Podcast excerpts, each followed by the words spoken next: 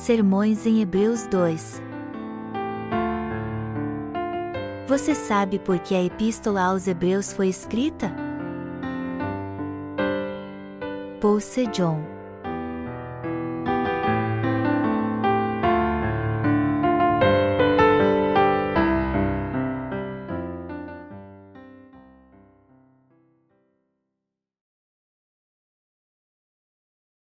A palavra da salvação foi falada muitas vezes e de muitas maneiras.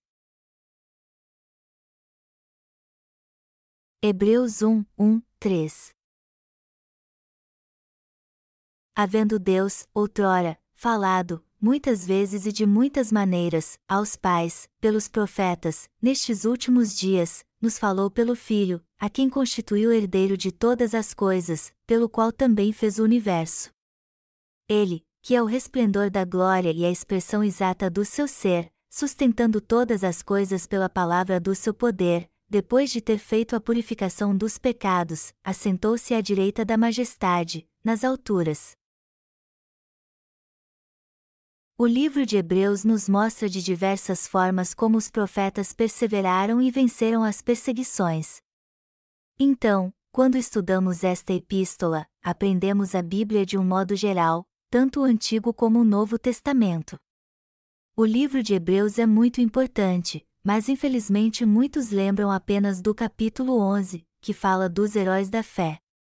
Só que este livro é indispensável para nós porque foi escrito para os judeus convertidos ao cristianismo.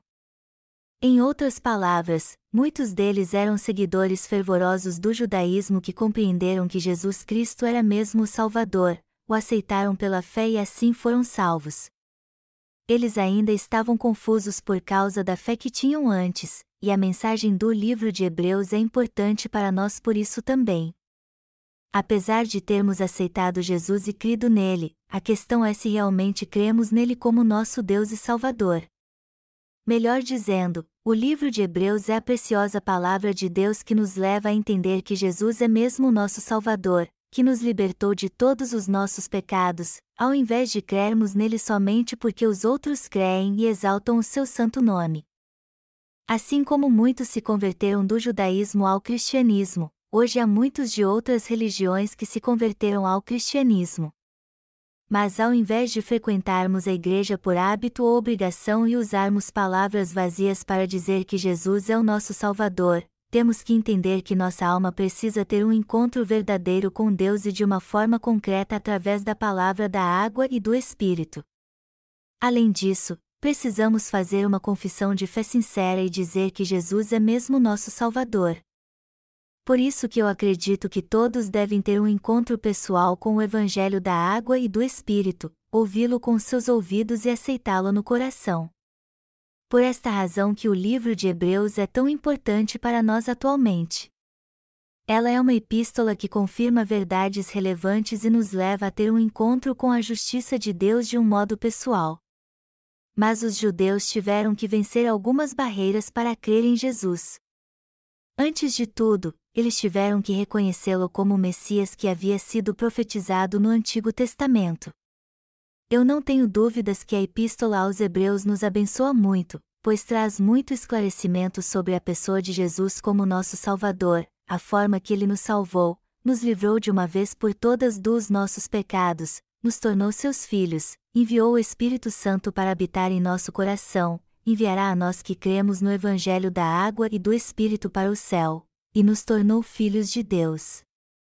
Eu fiz um estudo indutivo do livro de Hebreus quando estava em Sokshu e estou feliz por poder estudá-lo novamente agora. A carta aos Hebreus foi enviada aos judeus cristãos que criam em Jesus Cristo como seu Salvador. Vamos ver agora como o servo de Deus que escreveu a epístola exortou os judeus que criam em Jesus como seu Salvador e haviam sido dispersos. Vamos analisar as Escrituras agora. Acredita-se que o livro de Hebreus foi escrito por volta de 63 depois de Cristo. O mais importante aqui, contudo, não é saber quando a epístola foi escrita, mas porque ela foi escrita e se cremos ou não na palavra de Deus. Para respondermos a estas perguntas, é muito importante que, antes de tudo, Jesus Cristo habite em nosso coração como nosso Salvador, assim como o Espírito Santo. Vamos ler agora Hebreus uma hora e um minuto. Havendo Deus, outrora, falado, muitas vezes e de muitas maneiras, aos pais, pelos profetas. Este é o primeiro versículo do livro de Hebreus, que serve de introdução para o tema principal que vem a seguir. Havendo Deus, outrora, falado, muitas vezes e de muitas maneiras, aos pais, pelos profetas, nestes últimos dias, nos falou pelo Filho, a quem constituiu herdeiro de todas as coisas, pelo qual também fez o universo. Hebreus 1, 1, 2. O que esta passagem quer dizer é que a palavra de Deus foi falada muitas vezes e de muitas maneiras aos nossos pais e profetas está escrito aqui que Deus falou muitas vezes e de muitas maneiras através dos profetas no passado. E o que isso quer dizer na verdade é que Deus nos salvou de todos os pecados do mundo ao enviar seu Filho Jesus Cristo nos dias do Novo Testamento. Sendo assim, se quisermos saber do nosso futuro, temos que entender bem o passado. Será que cremos mesmo que o Senhor apagou todos os nossos pecados de uma vez por todas com o Evangelho da água e do Espírito, nossos pecados do passado, do presente e do futuro? Temos que crer no fato de que a verdadeira salvação só pode ser alcançada quando entendemos o amor de Deus. Foi por este amor que Ele apagou todos os nossos pecados de uma vez por todas, pelo poder da água e do Espírito, e pela verdade da salvação que ele nos deu através do Evangelho da água e do Espírito. A palavra de Deus em Hebreus fala da purificação de pecados muitas vezes e de várias maneiras. Melhor dizendo, ela também fala do que o Antigo Testamento diz a respeito da remissão de pecados. O autor do livro de Hebreus procura mostrar a grandeza de Jesus Cristo, nosso sumo sacerdote celestial. Nós pensamos que sabemos tudo sobre Jesus Cristo, nosso sumo sacerdote, mas será que temos certeza que fomos salvos por ele? Jesus apagou mesmo todos os nossos pecados de uma vez por todas com o Evangelho da água e do Espírito ao vir a esta terra, mas será que cremos mesmo na justiça do nosso Salvador? Para você, Jesus Cristo é mesmo o Messias que foi profetizado no Antigo Testamento ou apenas um ser humano com talentos especiais? Você acha que ele é mesmo o Filho de Deus? Temos que analisar estas questões importantes com muito cuidado. O escritor do livro de Hebreus deixa bem claro que Jesus Cristo é de fato o Salvador profetizado pelos profetas do passado, o Cordeiro sacrificial descrito no Antigo Testamento, nosso sumo sacerdote, nosso profeta, nosso Rei, o Rei dos Reis. A palavra Cristo na Bíblia significa ungido. E quem era ungido em Israel? Os profetas, reis e sacerdotes eram ungidos em Israel quando eram separados para exercer tais funções. Podemos ver aqui então que Jesus, o Filho de Deus, exerceu a função do Cristo. Precisamos entender a verdade sobre a soberania de Jesus Cristo explicada pelo autor de Hebreus e crer nela. A palavra outrora no texto que lemos se refere a todo o Antigo Testamento e somente quando o entendermos então é que saberemos realmente se Jesus Cristo é mesmo o Salvador que foi prometido no Antigo Testamento e creremos nele de modo correto. Hebreus capítulo 1 diz que Jesus está acima dos anjos, que foi ele quem os criou, e que ele criará um novo mundo depois que este atual acabar. Está escrito aqui que é pela justiça de Jesus Cristo que alcançamos a salvação.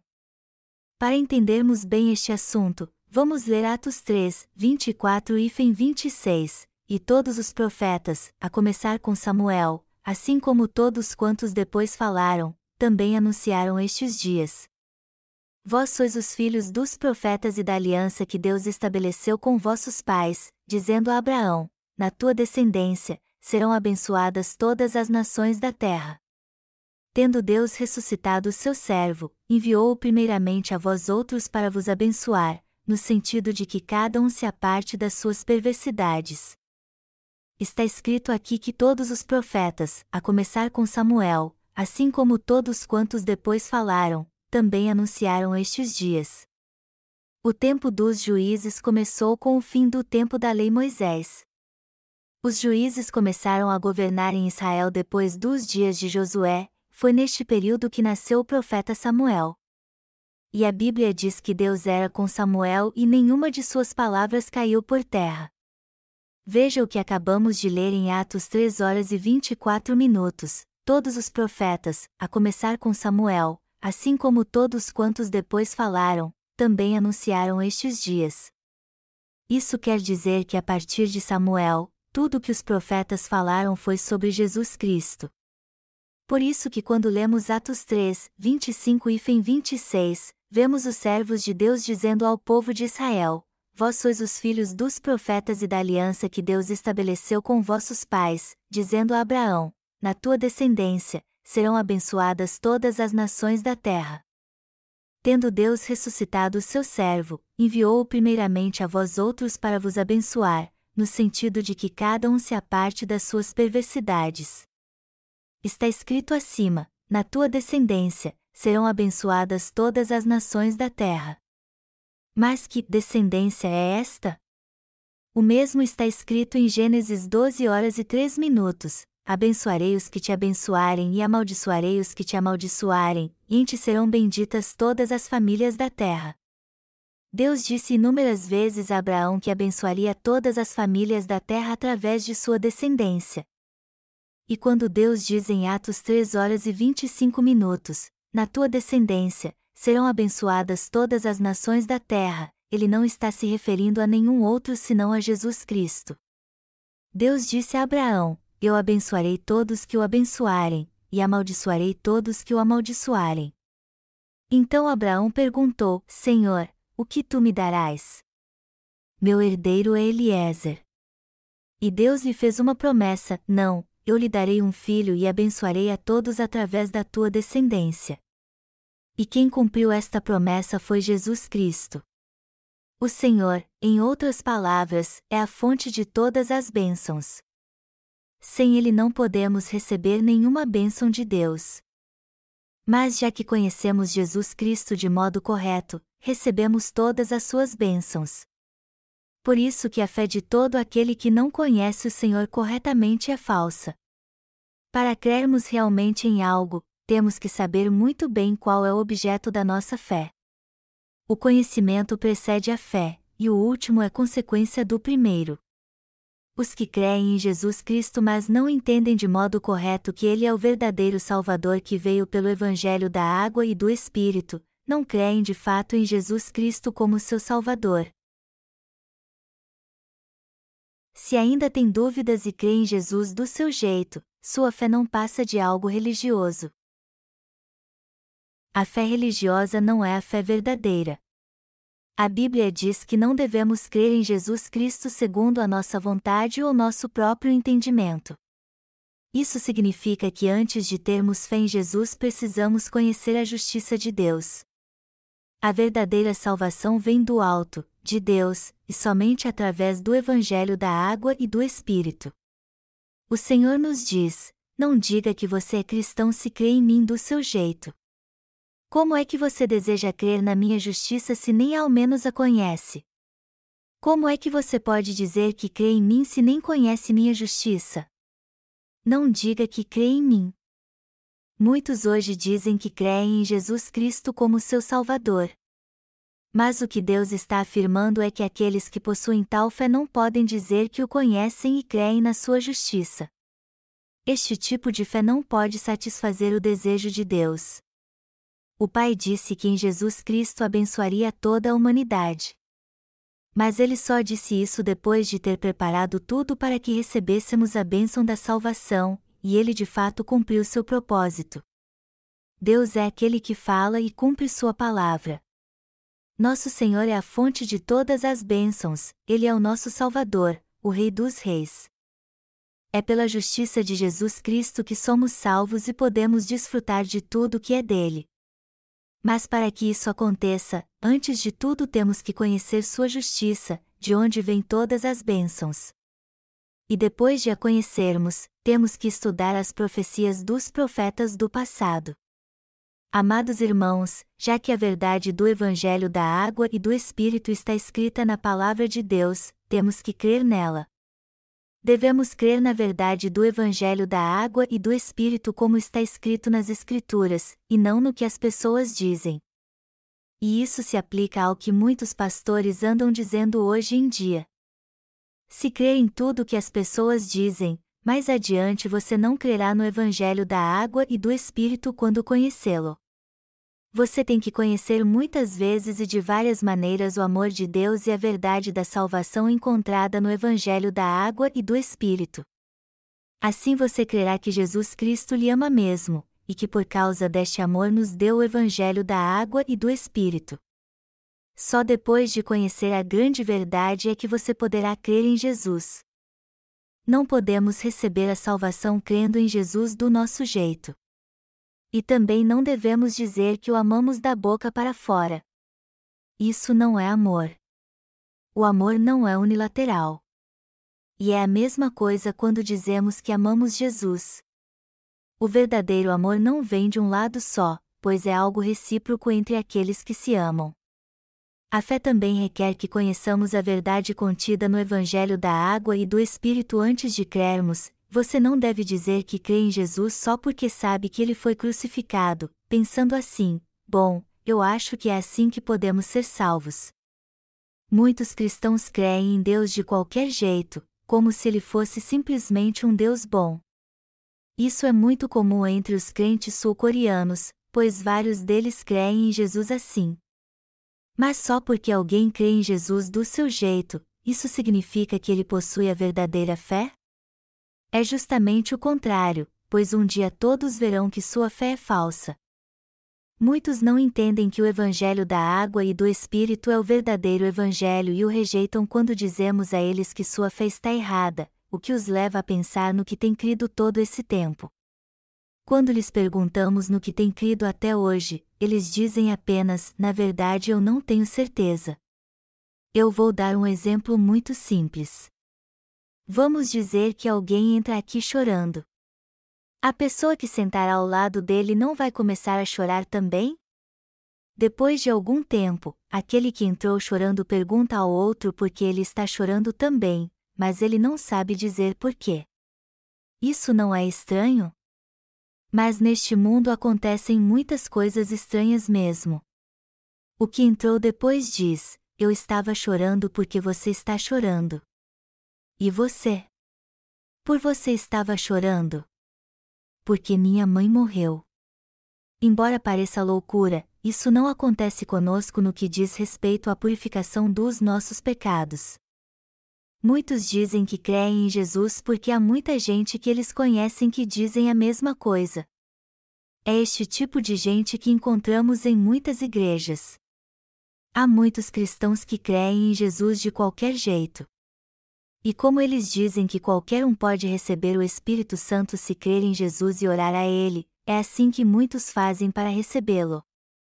E como dizem também que podemos ir para o céu crendo em Jesus de qualquer jeito, muitos creem nisso. Os sul-coreanos consideram o reverendo Gwoneung Choi, Sun Ju-jil, Yang Son e outros pastores seus pais na fé. Por isso que os cristãos aqui creem cegamente no que eles disseram. Mas quando perguntamos o que ganharam por crer assim, eles não sabem dizer. Esta é uma tendência notória entre os cristãos atuais que creem na justiça de Deus de modo errado. Amados irmãos, quando lemos a Bíblia, tanto o Antigo como o Novo Testamento, devemos falar somente da palavra de Deus. Quando lemos as Escrituras em ambos os testamentos, temos que falar apenas da palavra contida nelas. É muito importante entendermos bem isso. Então vamos falar um pouco mais sobre este assunto antes de prosseguirmos. Deus falou várias vezes e de várias maneiras através dos profetas do passado. E podemos dividir isso em dois grupos. Primeiro, Hebreus uma hora e um minuto diz que havendo Deus, outrora, falado, muitas vezes e de muitas maneiras, aos pais, pelos profetas temos que entender como Jesus Cristo no passado prometeu nos salvar e, em segundo lugar, entender o que ele fez nesta terra quando esteve aqui há dois mil anos. É isso que o autor de Hebreus quer nos explicar muito bem. Amados irmãos, Quem é o Deus que falou muitas vezes e de várias maneiras com os profetas no passado? E como ele falou conosco da mesma forma? Temos que voltar ao Antigo Testamento para responder a estas perguntas. Melhor dizendo, temos que ler isso na Bíblia e crer no que lemos antes de prosseguirmos. Vamos analisar o que Deus falou conosco no passado. Primeiro, vamos ler Gênesis 3. Abriram-se, então, os olhos de ambos, e, percebendo que estavam nus, coseram folhas de figueira e fizeram cintas para si. Quando ouviram a voz do Senhor Deus, que andava no jardim pela viração do dia, esconderam-se da presença do Senhor Deus, o homem e sua mulher, por entre as árvores do jardim. E chamou o Senhor Deus ao homem e lhe perguntou: Onde estás? Gênesis 3, 7 e 9. No começo da humanidade, Adão e Eva foram tentados por Satanás e, enganados por ele, acabaram caindo em pecado. E a Bíblia diz que depois da queda, Adão e Eva cobriram seus corpos com folhas de figueira. E o que Deus diz a respeito dessas vestes? Ele explica isso em Gênesis 4, quando fala sobre a oferta de Caim e Abel. Aconteceu que no fim de uns tempos trouxe Caim do fruto da terra uma oferta ao Senhor. Abel, por sua vez, trouxe das primícias do seu rebanho e da gordura deste. Agradou-se o Senhor de Abel e de sua oferta, ao passo que de Caim e de sua oferta não se agradou. Gênesis 4, 3 e 5 Como o ser humano que pecou contra Deus pode buscar se achegar a Ele? Adão e Eva buscaram a Deus com suas ofertas, e Caim e Abel, a segunda geração na genealogia do homem, também o buscaram desta forma. A Bíblia explica de várias maneiras como fazer isso de modo correto. E no que diz respeito a Caim e Abel, ela diz que trouxe como oferta ao Senhor o fruto da terra. Como está escrito, Caim ofereceu ao Senhor o fruto da terra, mas ele não aceitou. Deus, que falou aos profetas muitas vezes e de muitas maneiras, aceita algumas ofertas e rejeita outras. O Senhor não aceitou a oferta do fruto da terra que Caim lhe trouxe, mas quando Abel ofereceu dos primogênitos das suas ovelhas e sua gordura, ele aceitou sua oferta.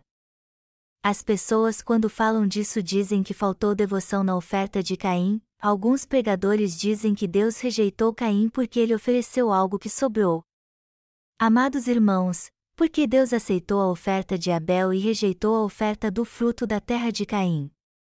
E o que ele quer nos ensinar com isso? O que Deus deseja é expor os pecados do coração do homem e remilôs. No entanto, se alguém crê em Deus como seu Salvador baseado em suas emoções, ele não o aceitará, por mais que creia nele fervorosamente. Em outras palavras, o que Deus está dizendo aqui é que ele jamais aceitará uma oferta que não seja de expiação feita com um animal para o sacrifício. Os chamados bons cristãos professam que creem em Jesus como seu Salvador e dizem: Senhor, obrigado por ter derramado seu sangue na cruz. Eu creio em ti de todo o coração. Mas Deus diz a eles: Como vocês podem crer em mim se não conhecem minha justiça? E ainda diz mais: Não se iludam, eu não quero a piedade de vocês. Eu vim para salvá-los dos pecados do mundo e apagar seus pecados com a minha justiça. Como então vocês ousam ter pena de mim? Não sofram por causa da minha crucificação. Há muitos cristãos que creem no Cristo crucificado do seu jeito e têm pena dele. Há muitos cristãos assim hoje em dia e apesar de dizer que Jesus foi crucificado para salvar os pecadores, eles creem apenas no seu sangue para aliviar a culpa da sua consciência, como se estivessem fazendo um favor a ele. Se nós, que somos meras criaturas, crermos apenas no sangue de Jesus e não conhecermos toda a obra da justiça de Deus que ele realizou, isso só servirá para aliviar nossa consciência. O que devemos fazer realmente é entender muito bem como Ele nos salvou dos nossos pecados com o Evangelho da água e do Espírito, que promessas Ele fez a nossos pais, como Ele cumpriu estas promessas, e que ofertas de sacrifício Ele deseja de nós. Com esta fé, temos que ser gratos a Deus por Sua justiça. Nós cremos em Deus, somos gratos a Ele e sabemos que nossos pecados foram remidos porque a justiça de Deus foi pregada a nós. Mas ninguém pode crer na justiça de Deus se não a conhece. Se dissermos que cremos na justiça de Deus sem conhecê-la de fato, estaremos mentindo. Isso é um amor parcial, interesseiro do homem.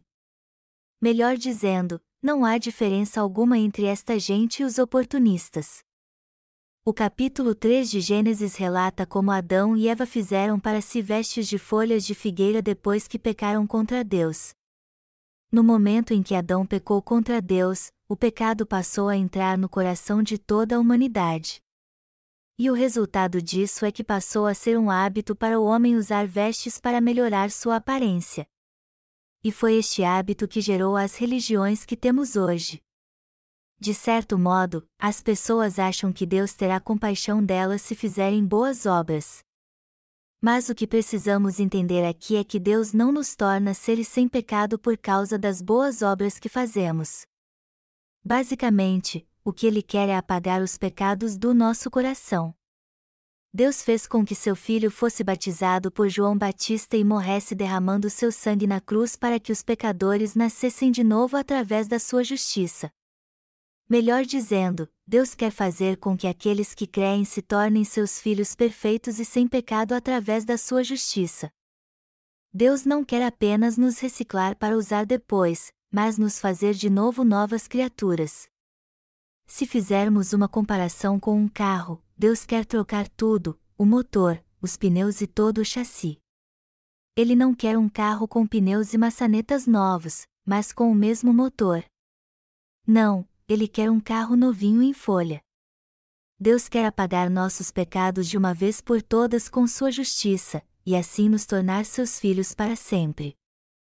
Em outras palavras, Ele quer mudar até a nossa alma com o Evangelho da água e do Espírito. Com este Evangelho que purifica nossos pecados de uma forma perfeita e completa, Ele quer tornar justos aqueles que creem. O problema, contudo, é que queremos crer em Jesus segundo as nossas emoções. Amados irmãos, o erro de Caim foi ofertar ao Senhor o fruto da terra.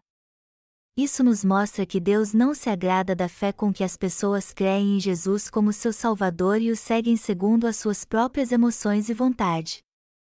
Dar uma oferta do fruto da terra é o mesmo que não conhecer a justiça de Deus. Algumas pessoas até entregam sua vida ao Senhor mesmo sem conhecer o Evangelho da água e do Espírito e crer nele. Há um homem que é chamado o Santo da África. Mas quando lemos o que escreveu este médico cristão, ele diz que Jesus não é Deus, apenas uma criatura. Este homem foi para a África para servir aos pobres através de um programa de saúde que criou. Só que ele nega a divindade de Jesus em seus artigos. Deus é quem irá julgar se está certo ou errado fazer sua obra sem acreditar na divindade de Jesus. Gente como este médico só crê em Jesus para ser honrado pelo homem. Por isso que sua fé os leva a ser gratos a Jesus somente por ele ter morrido na cruz. Mas uma fé assim só significa crer em Jesus de um modo carnal. Embora estes cristãos ajudem muito aos necessitados diante de Deus com o fruto da terra, façam a obra missionária e adorem ao Senhor de coração, sua fé é como o fruto da terra. Melhor dizendo, Deus não aceita a fé dos que dizem fazer a obra de Deus mas não conhecem sua justiça. Amados irmãos, antes de ter encontrado a justiça de Deus, eu também me dedicava à obra do Senhor. Assim como o apóstolo Paulo era um homem dedicado, eu também era muito zeloso. Só que o Senhor não aceitava minha fé. Amados irmãos, quando alguém que não crê na justiça de Jesus Cristo se sente sozinho, isso é porque seu coração está vazio. Ele não se sente só quando está com alguém, mas quando se encontra sozinho novamente, ele sabe que não há em seu coração fé na justiça de Jesus Cristo. Não há nenhum traço da justiça de Deus em seu coração. Mas alguém que tem Jesus Cristo em seu coração, por sua vez, terá sempre consigo sua justiça e crerá nele onde quer que esteja neste mundo, seja sozinho ou em meio a uma multidão. Isso é o que determina a fé dos que não possuem a justiça de Deus. Deus falou muitas vezes e de muitas maneiras no passado. Vamos ler o livro de Levítico agora. Está escrito no capítulo 1, 1, 4: Chamou o Senhor a Moisés e, da tenda da congregação, lhe disse: Fala aos filhos de Israel e dize-lhes: Quando algum de vós trouxer oferta ao Senhor, trareis a vossa oferta de gado, de rebanho ou de gado miúdo. Se a sua oferta for holocausto de gado, trará macho sem defeito, à porta da tenda da congregação o trará, para que o homem seja aceito perante o Senhor. E porá a mão sobre a cabeça do holocausto, para que seja aceito a favor dele, para a sua expiação. Amados irmãos, temos que entender bem esta passagem. Deus disse a Moisés que ele deveria explicar o sistema sacrificial aos filhos de Israel. E quando alguém não cumpria as regras deste sistema e trazia um bezerro, um touro ou uma ovelha como oferta a Deus à sua maneira, ele não a aceitava. Deus disse a Moisés para falar aos filhos de Israel sobre ele, que havia falado aos profetas muitas vezes e de muitas maneiras. Deus disse aos israelitas: Quando vocês quiserem oferecer um sacrifício a mim, tragam um touro ou uma ovelha sem defeito. E quando vocês fizerem isso, façam de livre e espontânea vontade.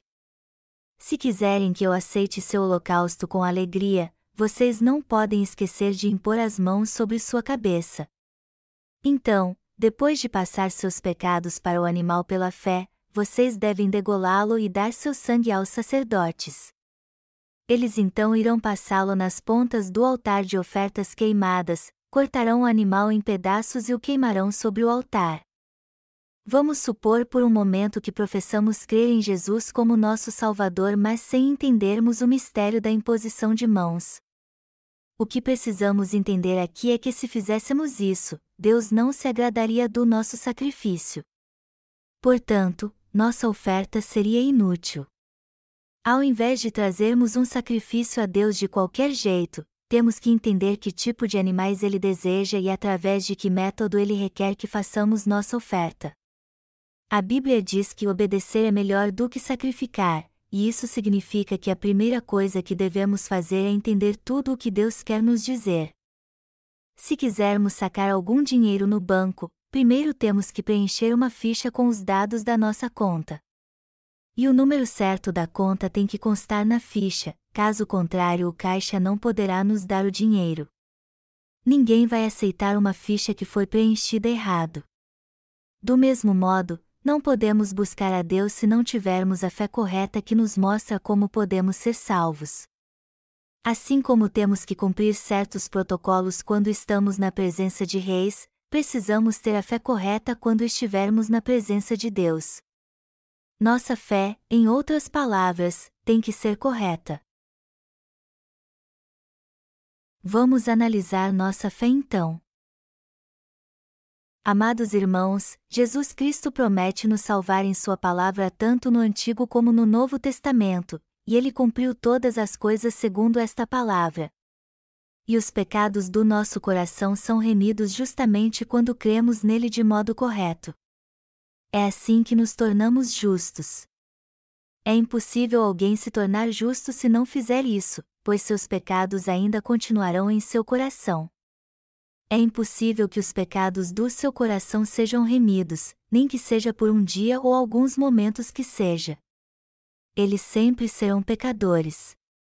Caim foi para o inferno. E isso aconteceu porque, embora ele e seu irmão tenham dado uma oferta a Deus, ele só aceitou a oferta de Abel. Deus não aceitou a oferta de Caim. Se Caim fosse um homem sábio, ele teria perguntado a seu irmão, Abel, por que Deus rejeitou minha oferta? Eu não estou entendendo nada. Você pode me explicar? Abel então diria a ele o seguinte: O que nossos pais nos ensinaram? Eles não nos disseram para oferecer um sacrifício? Eles nos ensinaram a dar um animal como oferta a Deus, pois ele matou um animal para vestir nossos pais com sua pele. Foi assim que eles foram restaurados e livres da morte. Deus rejeitou sua oferta porque você ofereceu o fruto da terra, que não tem sangue. Você precisa mudar sua oferta agora. Se você mudar sua oferta, Deus aceitará, como aceitou a minha. Mas a Bíblia diz que quando Caim e Abel estavam no campo, Caim contra Abel, seu irmão, e o matou. Já que eles eram irmãos, Abel não teria conversado com Caim, mesmo que isso representasse para ele um risco de vida. Deus não gosta de batata nem de batata doce. E por mais que você prepare uma oferta assim com todo carinho, ele não gostará disso. O que Deus quer é uma ovelha. Há muitas ovelhas no meu pasto. Pegue uma delas e ofereça a Deus. Mas Caim repreendeu Abel e disse: Eu não vou oferecer um animal imundo a Deus. Tenho certeza que minha oferta é melhor do que a sua. Eu vou oferecer um sacrifício do meu jeito ao Senhor. A teimosia de Caim o levou à morte. Ninguém deveria se opor a Deus. E o que ele nos diz é isto: eu não aceito este método nem esta oferta. Por mais que você me ofereça muitos sacrifícios e creia no meu filho, tudo isso não vale nada se você não passar seus pecados para ele. Não é isso que eu quero. Já que Deus diz isso, o homem prudente e sábio deve mudar seu caminho imediatamente. A única fé que Deus aprova é a fé na sua justiça, e a única fé aprovada pelo Espírito Santo é a fé na justiça de Deus. E é esta fé que faz Satanás tremer de medo. Apesar de não falarmos em línguas ou fazermos milagres, se conhecermos a palavra de Deus e crermos nela do modo correto, com toda certeza teremos a fé correta. Há um irmão em Seul que recebeu treinamento missionário numa instituição cristã. Ele também passou por muitos programas de treinamento de liderança. Isso levou a ter uma convicção muito firme da sua fé. E quando eu falei para ele do Evangelho da água e do Espírito, ele me respondeu com indignação: Reverendo, não fale comigo sobre coisas tolas e vãs. Então eu perguntei a ele: Você já recebeu a remissão de pecados? Meu Deus, que pergunta é esta? Claro que eu recebi a remissão de pecados. Você é cheio de virtudes então? Claro que sou cheio de virtudes, respondeu ele. Naquela ocasião eu estava passando uma semana em Seul e pude encontrar este irmão várias vezes para estudar a Bíblia com ele. E quando nos encontrávamos, eu passava mais tempo ouvindo o Duque falando, pois ele tinha muito orgulho de si mesmo. Então é assim que você crê em Jesus? Sim. Mas no que você crê exatamente? Eu creio em Jesus como meu Salvador e que ele derramou seu sangue por mim. Estou vendo. Então é assim que você crê. Você crê que Jesus derramou seu sangue na cruz em seu lugar e assim você foi salvo dos seus pecados. Que bom! Você aprendeu direitinho. Mas vamos ver o que a Bíblia fala sobre a salvação e o Evangelho da água e do Espírito. Então eu abri a Bíblia e comecei a estudar Levítico 3 e 4 com ele. Se a sua oferta for holocausto de gado, trará macho sem defeito, a porta da tenda da congregação o trará, para que o homem seja aceito perante o Senhor. E porá a mão sobre a cabeça do holocausto, para que seja aceito a favor dele, para sua expiação. O holocausto aqui é uma figura de Jesus Cristo. Mas vamos analisar duas situações agora. Na primeira, alguém traz um animal e impõe as mãos sobre sua cabeça, imposição de mãos significa transferência de pecado. O sacerdote degola o animal então, passa seu sangue nas quatro pontas do altar de ofertas queimadas, o corta em partes, as coloca sobre o altar e oferece a Deus. Na segunda, alguém traz um animal mas não impõe as mãos sobre sua cabeça. E mesmo sem ter passado seus pecados para Jesus Cristo, ele diz: Senhor, eu creio em ti. Eu creio na sua crucificação e que minha fé é verdadeira. Mas a fé de qual deles é verdadeira? O irmão que mencionei há pouco, que encontrei em Seul, cria que podemos ser salvos crendo apenas no sangue de Jesus, sem ter que passar nossos pecados para ele. Mas me diga, que fé parece estar mais de acordo com a Bíblia? Eu perguntei a ele: Como é que você crê? do jeito que você falou, ele disse. Então sua fé é falsa ou não?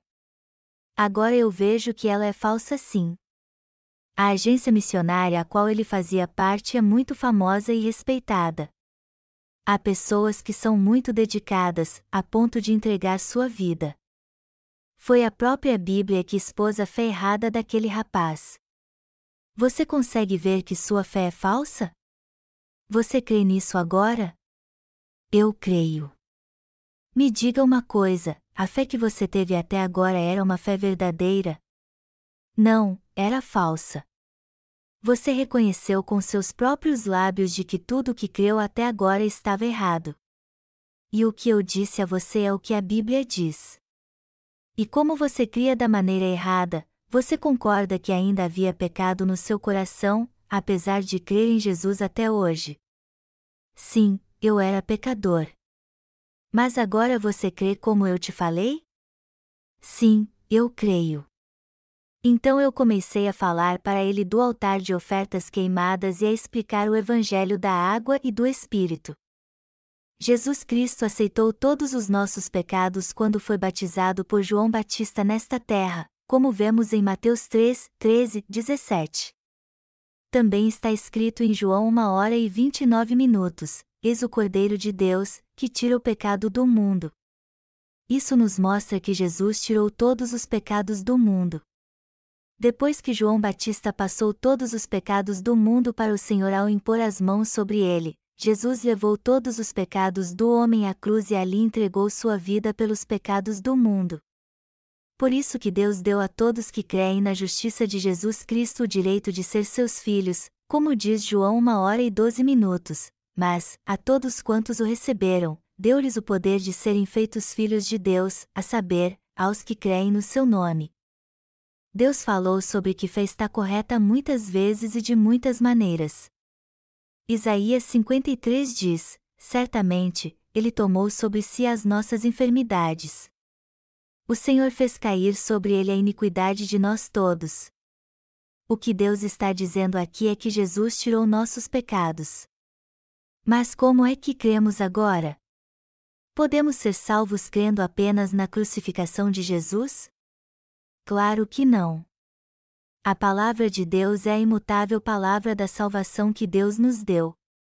Se você for uma pessoa sensata, verá que está é a palavra de Deus e reconhecerá que está é a verdade. Então surge a questão: será que eu criei no batismo de Jesus e passei meus pecados para ele quando me converti? Apesar de saber disso tudo, será que criei mesmo nele? Eu acho que criei da maneira errada estava faltando algo esse tempo todo. Se isso um dia acontecer, tudo o que temos a fazer é voltar a crer no Evangelho da água e do Espírito. Ou seja, se vermos que a forma que cremos até hoje estava errada e não tínhamos a fé correta. Se isso acontecer, temos que deixar tudo para trás. Os sábios voltam a crer no Evangelho da água e do Espírito, mas os tolos dizem: eu nunca volto atrás quando tomo uma decisão. Eu vou ficar e permanecer na minha fé mesmo que seja destruído por causa disso. Mas o que diz a Bíblia? O bode, o bezerro e a ovelha falam da justiça de Deus. A ovelha não era sacrificada porque recebia os pecados do povo de Israel? Quando isso acontecia, Deus apagava os pecados dos israelitas, e assim eles podiam continuar sua vida sem pecado. O tabernáculo ficava bem no meio da congregação do povo de Israel.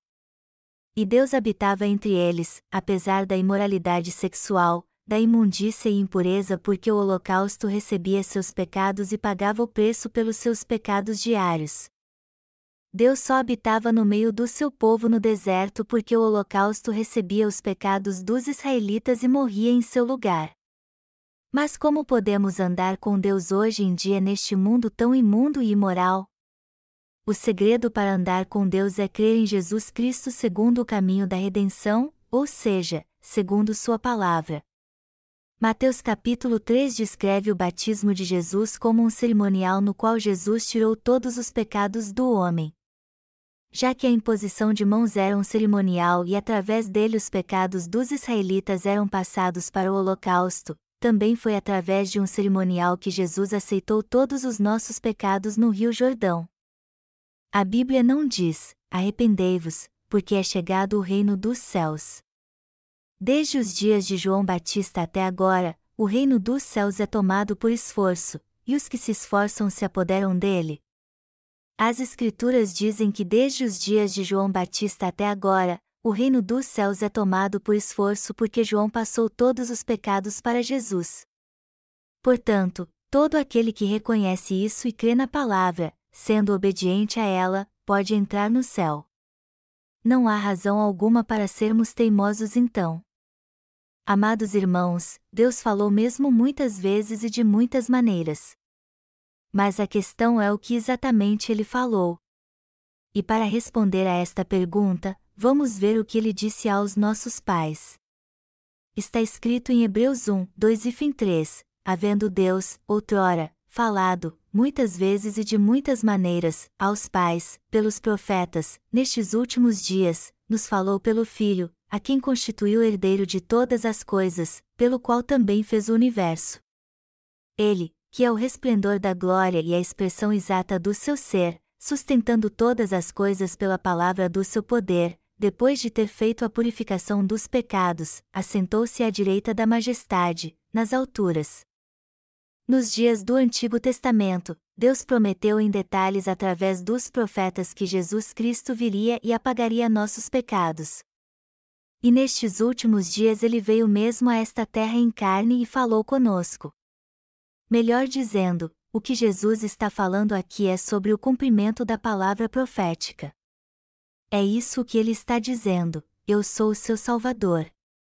Havendo Deus, outrora, falado, muitas vezes e de muitas maneiras, aos pais, pelos profetas, nestes últimos dias, nos falou pelo Filho, a quem constituiu herdeiro de todas as coisas, pelo qual também fez o universo. Ele, que é o resplendor da glória e a expressão exata do seu ser, sustentando todas as coisas pela palavra do seu poder, depois de ter feito a purificação dos pecados, assentou-se à direita da majestade, nas alturas. Hebreus 1, 1, 3. Jesus Cristo é o herdeiro de todas as coisas, é por causa dele que este mundo existe e existirá até que haja novos céus e nova terra. Este universo sem dúvida alguma será destruído algum dia. Deus antes condenou este mundo pela água, mas dessa vez ele o condenará com fogo e o destruirá totalmente. Então fará novos céus e nova terra, levará seus filhos para viver com Jesus Cristo para sempre, e lançará todos que o rejeitaram no fogo eterno do inferno. Este é o destino eterno de todas as coisas, e significa que este mundo continuará existindo em Jesus Cristo. Iremos para o céu ou para o inferno após a morte, mas quem irá para o céu e lá viverá para sempre e quem irá para o inferno? Quem decidirá isso é Jesus Cristo. O Senhor levou todos os nossos pecados quando veio a esta terra e foi batizado por João Batista. E ao ter aceitado todos os nossos pecados de uma vez por todas ao ser batizado, Jesus clamou antes de morrer na cruz: Está consumado. Então ele declarou que a obra da salvação havia sido cumprida totalmente de uma forma perfeita, dizendo: Ora, onde há remissão destes, já não há oferta pelo pecado. Hoje podemos conhecer Jesus Cristo na palavra, não na carne. Hebreus 1 hora e 3 minutos diz que ele é que é o resplendor da glória, e isso significa que Deus nos ama não somente por palavra, pois apagou todos os nossos pecados e nos salvou, e o texto continua dizendo que Jesus é a expressão exata do seu ser, sustentando todas as coisas pela palavra do seu poder, depois de ter feito a purificação dos pecados, assentou-se à direita da majestade, nas alturas. Nosso Senhor sustenta todas as coisas pela Sua palavra e com ela remiu nossos pecados. Isso não é verdade, amados irmãos? Não há ninguém hoje em dia que saiba exatamente como Jesus morreu. Os historiadores não sabem onde ficava o Gólgota, e até os dicionários bíblicos não sabem sua localização exata. Por isso que eles só nos dizem onde provavelmente ele ficava. No entanto, o Senhor nos deixou o Evangelho da água e do Espírito junto com a palavra de Deus. E ele fez com que seus discípulos escrevessem o Novo Testamento relatando tudo o que Deus disse no Antigo Testamento e se cumpriu. Ele sustenta o universo e todas as coisas pela Sua palavra, e com ela apagou todos os pecados do nosso coração. E se reconhecermos a palavra e a aceitarmos, nossos pecados também serão remidos. Se meditarmos na palavra, veremos que não temos mais pecado. É assim que devemos crer em Jesus para sermos salvos. E quando isso acontece, o Espírito Santo entra em nosso coração e nos leva a andar com o Senhor durante a nossa vida. Amados irmãos, como alguém pode dizer que crê em Jesus como seu Salvador se não conhece a justiça de Deus? Você não pode dizer que conhece a justiça de Deus se não conhece Sua palavra. E se não a conhece, você só pode falar da sua denominação e do que ouviu. O pastor de uma igreja pecadora não pode pregar a justiça de Deus se ainda não nasceu de novo da água e do Espírito. Você pode aprender muito a Bíblia se todo ano a estudar passo a passo, mas jamais aprenderá sobre a justiça de Deus com um pastor assim. Eu já falei que se alguém crê apenas no Cristo crucificado, por mais fervorosamente que seja, seus pecados ainda estarão intactos no seu coração. A maioria de vocês crê assim também, não é? Vocês tinham pecados quando criam assim ou eram justos? É claro que ainda tinham pecado. Sempre que pecavam, vocês eram pecadores. Sua fé era menor que suas emoções, pois vocês criam de um ponto de vista humano. Por isso que vocês tinham pecado. Se alguém crer em Jesus segundo sua própria vontade e emoção, os pecados do seu coração jamais serão remidos, por mais que sua fé seja fervorosa. E até mesmo se estiver disposto a entregar sua vida pela fé, Deus não aprova uma fé assim. Deus purifica nossos pecados com Sua palavra. E quando reconhecemos a palavra e a aceitamos é que recebemos Jesus de modo correto. E é aí que esta mesma palavra purifica os pecados do nosso coração. A palavra de Deus é o próprio Deus. E quando reconhecemos Sua palavra é que Ele nos aprova e diz: Você está certo, sua fé está correta. Amados irmãos, o que o autor de Hebreus diz que devemos fazer para que nossa fé seja aprovada como a fé correta? Porque as pessoas não falam sobre este assunto quando leem esta passagem? Porque elas não dizem que os pecados são apagados pela palavra, porque muitos cristãos acham que seus pecados não são apagados pela palavra, mas de outras maneiras. Há muitos cristãos que creem assim hoje em dia e dizem: Eu sonhei que Jesus derramava seu sangue na cruz e me dizia em meu sonho que foi assim que ele morreu. Então eu criei em Jesus como meu Senhor e Salvador. Mas eles não sabem responder quando perguntamos: Como vocês nasceram de novo? Por qual palavra vocês nasceram de novo? Que palavra lhes dá a certeza de que vocês são justos? Eles não têm nenhum conhecimento e creem em Jesus do seu jeito. Por isso que não têm certeza da sua salvação, apesar de crer em Jesus. Nem Deus nem quem ouve o que eles dizem tem certeza da sua salvação. Por isso que eles acabam se desviando. É por esta razão também que sua vida de fé é tão letárgica. Por acaso estou dizendo algo errado aqui, amados irmãos? Temos que dizer exatamente o que diz a Bíblia. Só assim poderemos receber as bênçãos de Deus, ser honestos, evitar que nossa fé se esfrie, deixar o caminho errado, e ter a fé correta. Se fizermos isso segundo a palavra, seguiremos as palavras de Abraão e também seremos pais da fé. Se obedecermos à palavra, seremos abençoados como Abraão. Jesus Cristo veio da descendência de Abraão e cumpriu tudo o que foi profetizado no Antigo Testamento. O Verbo se fez carne e habitou entre nós. Amados irmãos, receberemos as mesmas bênçãos que Abraão recebeu se crermos em Jesus segundo a palavra. E também seremos justos. Deus chamou Abraão de justo também disse que era homem justo e íntegro entre os seus contemporâneos. Nos tornamos justos reconhecendo a palavra e aceitando a verdade pela fé, que Deus nos salvou com o Evangelho da água e do Espírito. Como é a nossa fé então? No passado, nossa fé era humana, egoísta, supersticiosa demais. Criamos em qualquer coisa.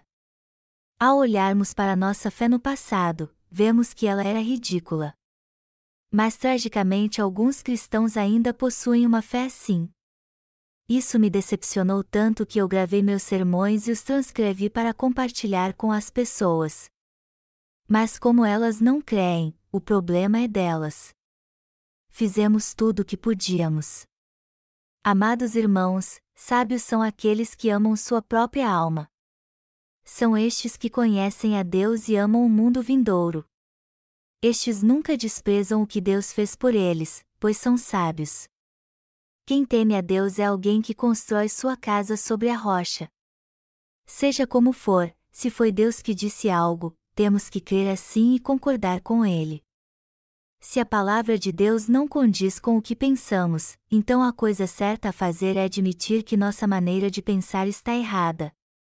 Não importa o que aconteça, devemos sempre dizer sim para a palavra de Deus, por mais que isso fira nosso ego ou nos envergonhe. Estes são os pobres de espírito, amados irmãos. E são estes que temem a Deus e são abençoados. Devemos sujeitar nosso coração a tudo o que diz a palavra, fazer tudo o que ela diz, pensar de acordo com ela, e garantir que nossa fé esteja de acordo com ela também. Só assim seremos aprovados por Deus e abençoados por Ele. Não somos abençoados quando fazemos as coisas do nosso jeito. Hoje eu visitei o campus de uma faculdade e vi muitos cartazes onde estava escrito a palavra devoção. Havia um grupo de cristãos devotos reunidos ali testificando que haviam decidido dedicar sua vida ao Senhor e falando sobre devoção e outras coisas. No entanto, amados irmãos, vocês não podem esquecer que não são aqueles que se dedicam por sua própria conta que são abençoados como Abraão, mas aqueles que reconhecem a palavra de Deus, mesmo que não tenham feito nada errado. Vocês creem nisso, amados irmãos?